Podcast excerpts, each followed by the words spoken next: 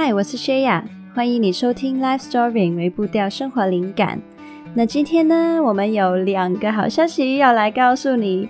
第一个呢，就是我们现在除了 Facebook 还有 IG 之外啊，我们在 MeWe 也已经开了新的 page 了。那如果你是用 MeWe 的朋友，非常非常欢迎你，赶快先把它追踪起来哦。那第二个好消息呢，就是如果你除了在 Podcast 以外，你还有去追踪我们的 page 的朋友，你可能已经有注意到了，就是我们在刚刚的礼拜一开始，我们开始了日更的计划。那就是呢，我每天早上呢都会跟你分享一些比较简短的一些小句子啊，一些小灵感啊，或者是嗯、给你一些小任务。那也是希望呢，从一大早就给你在上班之前的时间，可以先去有一些的吸收，或是有一些的灵感。让你调整一下你当天可能看事情的角度啊、感受啊，或者是有一些小小的任务去做的时候呢，慢慢你可以每一天每一天的去累积一些的改变跟成长。我每一个星期都会有一个特别的，就是关键字主题，也就是说呢，你从星期一看到星期天都会是同一个关键字的不同资讯。这样呢，就是希望大家对于同一个关键字，经过一个礼拜之后，会有一些新的体会吧。那如果你也喜欢这样子的方式，那请你呢记得一定一定要 Facebook、IG、MeWe 的 page 要追踪起来哦。尤其是 Facebook 呢，其实大家知道它现在触及率超级无敌可怜的，真的超低。那所以呢，嗯，你会发现呢，就是你没有按 See First，没有按抢先看的话，基本上你不一定每一个嗯贴文都看得到，你可能一个星期只看得到一次，对。那所以，如果你要确定你每一天都能追得上更新，你可以看得到当天的分享的话呢，记得一定要就是按抢先看，see first。IG 的话，可能触及率还好一点吧。那 MeV 的话呢，现在目前是一百 percent 的触及率，也就是说，你如果订阅的话呢，基本上你在呃有更新的时候，你应该都会看得到。那我们现在来进入主题吧。不知道你有没有面对其他人对你工作表现的评价的时候很玻璃心的困扰呢？没关系，你绝对不孤单。我相信有很多人都跟你一样，我也跟你一样。我自己呢也常常受到玻璃心的困扰。那其实呢会写这一篇的分享啊，灵感也是来自于我自己呢有感受到，就是对其他人给我意见的时候，我心里面那种很抗拒的感觉才激发出来的。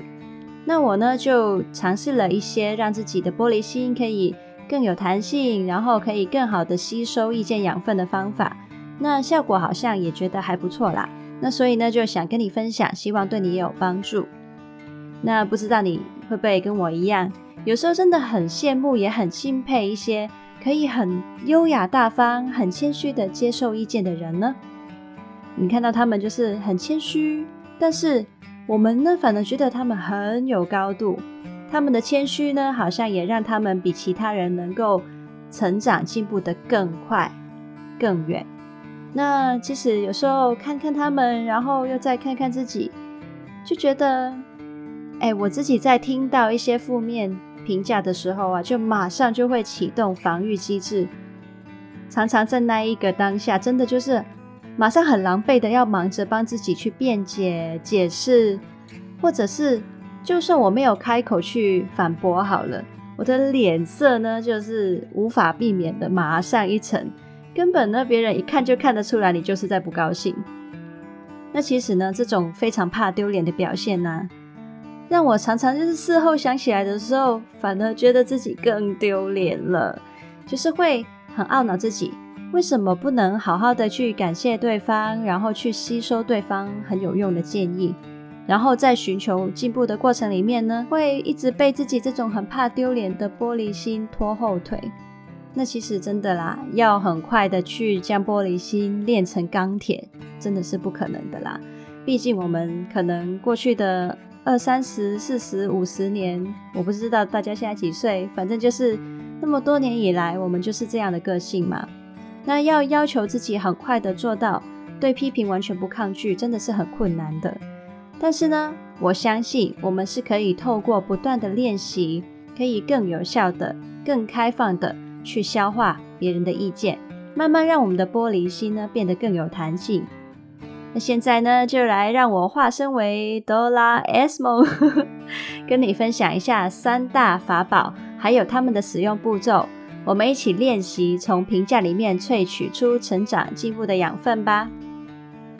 噔噔噔噔，步骤一，按下时间暂停器。那在我们练成不再玻璃心之前呢、其实有时候在听到意见的当下，要变得非常开放，真的很不容易诶。那所以我们呢，可以先退而求其次好了。那我们先为自己事先准备好，我们听到批评、听到意见的时候的反应。那我们可以试着在听到意见的当下呢，在我们做出防卫跟抗拒之前，无论如何都先回应。谢谢你的意见。我会花点时间好好理解、消化一下的。那其实刚刚那句话呢，就有点像是在你们的交流中间呢，先按下了时间暂停。那可以让自己当下先很优雅的退场，然后慢慢再争取私下的时间，好好的去消化你自己的情绪，还有好好的去吸收那些的建议。那为什么那么重要呢？因为我们很多时候就是。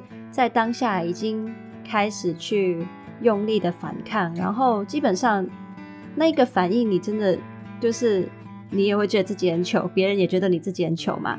那所以呢，嗯，让自己可以有这一个退路，然后这样也能让对方觉得哦，OK，你其实是想要去理解，只是你需要一点时间而已。那其实这一个的反应啊，真的是。嗯，比起我们很快就去反抗，有体面的多了，对不对？那所以可以先试试看，让自己用这一句话来做一个缓冲，按下时间暂停。好，那在那之后呢，请你一定要帮自己刻意的下定决心，找时间好好的整理当时听到的意见。那为什么一定要那么的用力呢？因为如果你顺着你的玻璃心的自然反应驱动啊。你最后的结果可能就是变成继续逃避、逃避，然后就不了了之了，就会浪费掉一个可以吸收意见，然后继续成长的机会啦。那所以呢，在你下定决心要去整理之后，应该怎么做呢？那接下来呢，就是第二个步骤，第二个法宝，请你戴上你的阳光眼镜，戴上阳光眼镜，然后回想当时对方所说的整段话。先把对方的肯定萃取出来，肯定自己。那为什么要这么做呢？其实呢，我想很多有玻璃心的人，可能也跟我一样，很容易会有污点近视眼。也就是说，你可能习惯只看到一整张白纸上面的那一点污点，然后呢，你就会无限放大到告诉自己，这张纸就是黑色的。嗯、那个状况有点像。我们可能听到对方给我们的意见有十个优点，然后两个缺点。有玻璃心的人呢，很容易就是那十个优点好像都没感觉，可是对那两个缺点呢，就是不断、不断、不断、不断的去重播、重播再重播，然后就觉得自己真的好差、好烂，不被认同。然后我就是那两个缺点的那个样子，可是那十个优点完全忽略这样子。那所以。我们要去帮自己戴上这个阳光眼镜呢，去为我们的视野做好微调。既然我们有近视，就要好好的戴眼镜，把眼光矫正过来。那我们先接收了肯定，也有一个好处，就是可以帮我们先对整体的意见放下那个强烈的抗拒心。那我们呢，就能更客观的去看到那个评价的全貌了。那如果我们今天遇到的是一个非常严格的评价者，他完全没有提到肯定的部分呢。嗯，对，确实有这种人的存在。但是呢，也没关系，因为呢，他们没说，真的不代表你没有做得好的部分。千万不要，千万千万不要把我们的价值呢建基在对方的评价上面。请你呢，这个时候也是就是透过阳光眼镜去帮自己去找。为自己点出你自己在这一次的事情里面表现的好的地方，还有你已经有进步的地方。那如果你心里面有出现了，呃，我想不到自己有什么好啦的这种想法呢，没关系，这也是正常的，因为我们已经很习惯在心里面跟自己这样说了。但是这个时候，请你不要这么快放弃，再坚持一下下，再想一下下，因为你付出了那么多，在里面一定有值得你自己去欣赏的部分，请你坚持，至少数三个吧。好，那现在呢，我们就进入步骤三。步骤三呢，有一点点复杂，所以呢，如果可以的话啦，我还是建议你可以把原文打开。那要不然呢，我现在就是慢慢的去。解释你听不懂，可以之后再回原文看。好，那关于我们就是已经把一些肯定的部分找出来，然后让自己比较不抗拒之后，我们可以做什么呢？那就是呢，我们可以把意见的部分做一些调整。我们可以吃下意见，翻译蒟蒻。那其实呢，也就是说，我们将那个人说的那一句原句的意见啊，翻译成有助于我们将来进步的有效建议。这个过程呢，会从一开始就是把原版的意见慢慢翻译调整成，最后呢，我们可以产出一个让我们进步可以实践的行动列表。那我们呢，可以把这一个意见呢进行两种转化，我们等一下会一样一样的去讲。那第一呢，就是先把句子转化成对事不对人的说法；第二呢，就是把评价的范围划分清楚。那我们现在先用一个情境例子来做说明吧。那假设有一天呢，你的上司在你交完报告之后，给了你以下的评价。好，那我来进入角色喽。哎，你是不是理解能力有问题啊？你每一次都没有搞清楚主题，做出来的内容又没有重点，这报告根本不能用嘛！哎，你这样真的不行哎。OK，好，请大家不要走心哈。嗯，好。那呢，我们根据刚刚的那一句话跟情绪，我们先做一些对事不对人的翻译。那我们呢，先将评价者的情绪语气抽走，然后将他对人针对人的表达转化成对事的评价，那就会变成现在接下来这个样子。嗯，你每次都还没有把主题理解清楚就做，所以报告内容无法有效地表达重点。这样的报告还没有达到公司可以采用的水平，你还需要有所精进。好，那刚刚第二个版本这句话是不是已经比第一个版本容易入口了呢？那个调整主要在哪里呢？就是它针对是你是不是理解能力有问题，那你就把它调整成你没有把主题理解清楚就做。而不是针对你的能力本身。然后，嗯、就是刚刚有说嘛，这个报告根本不能用嘛，你这样不行，那就改成了这样的报告还没有达到公司可以采用的水平，你还需要有所精进。对，那所以呢，这一个做法就是已经做一些对事不对人的调整了。那接下来我们要做第二个步骤喽，就是我们现在把评价的范围划分清楚，那我们呢，真的很需要去提醒自己，上司其实了解我们的部分，也只是在工作表现上面的面向，所以我们千万不要把这个评价呢延伸到我们自己整体的价值上面。那在这一个例子里面呢，我们就应该把范围只限于上司从这一份报告里面看到的面相。那同时呢，也有很多人在批评的时候会习惯用。你每次都怎样怎样怎样这样来描述嘛？但是其实你只要仔细回想过去不同的事例啊，你就会发现，哎，我其实哪有每一次都这样啊？我哪有每一次都犯同样的错误啊？对不对？那所以呢，我们呢就可以就是把他说的每一次翻译成这一次这个表现。那我们这样子就能保护自己不被以偏概全的评价呢去定义了。那我们现在呢，来翻译看看，把刚刚那个对事不对人的第二版本呢，就再把那个评价范围划分清楚一点，会变成以下这个样子。在这份报告里，你还没有把主题理解清楚，无法有效表达重点。这样的报告还没有达到公司可以采用的水平，你撰写报告的能力还需要有所精进。好，所以现在这个状况就是，我们刚刚把每一次变成了这一份报告没有做好，然后呢，把你还需要有所精进呢，调整成你撰写报告的能力还需要有所精进。好，那所以我们刚刚呢做的这些调整步骤有一些复杂，但是呢，希望你大概可以刷得到重点。反正呢，就是记得两件事情：我们的翻译要做对事不对人的翻译。还有要把我们的评价范围划分清楚。那做好这一个的微调之后呢，接下来我们要进入一个非常非常重要也非常有用的步骤，就是我们呢把我们的翻译结果再萃取出我们可以成长的养分。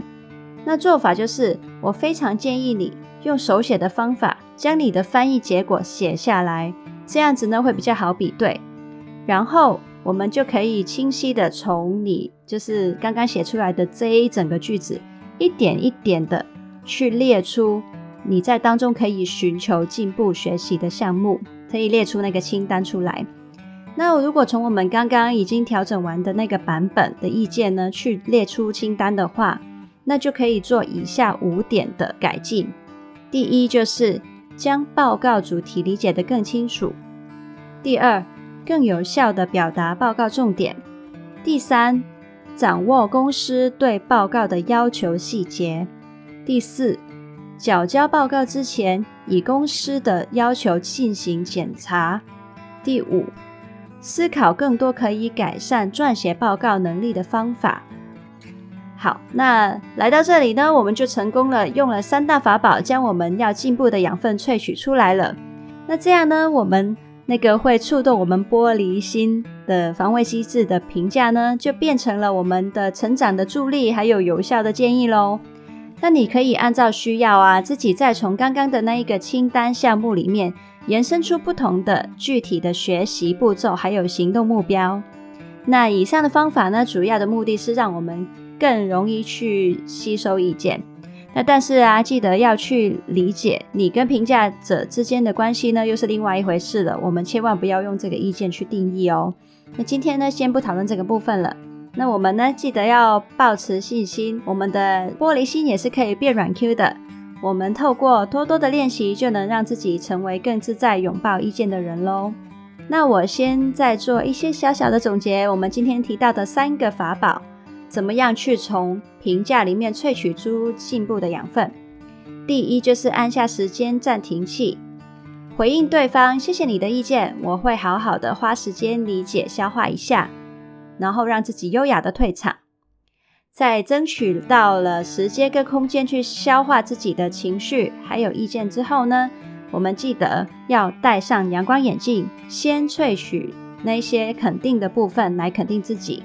然后第三，要吃下意见翻译橘肉，把对方给我们的意见做一些翻译，包括第一，对事不对人；第二，把评价的范围划分清楚；然后第三，我们呢可以把改完之后的意见版本，就是列出一个我们可以寻求进步的学习项目清单。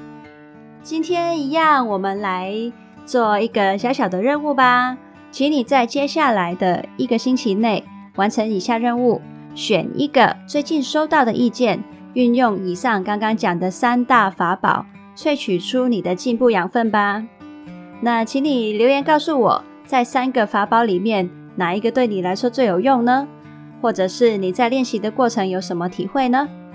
或许你的留言会帮助到其他的人哦。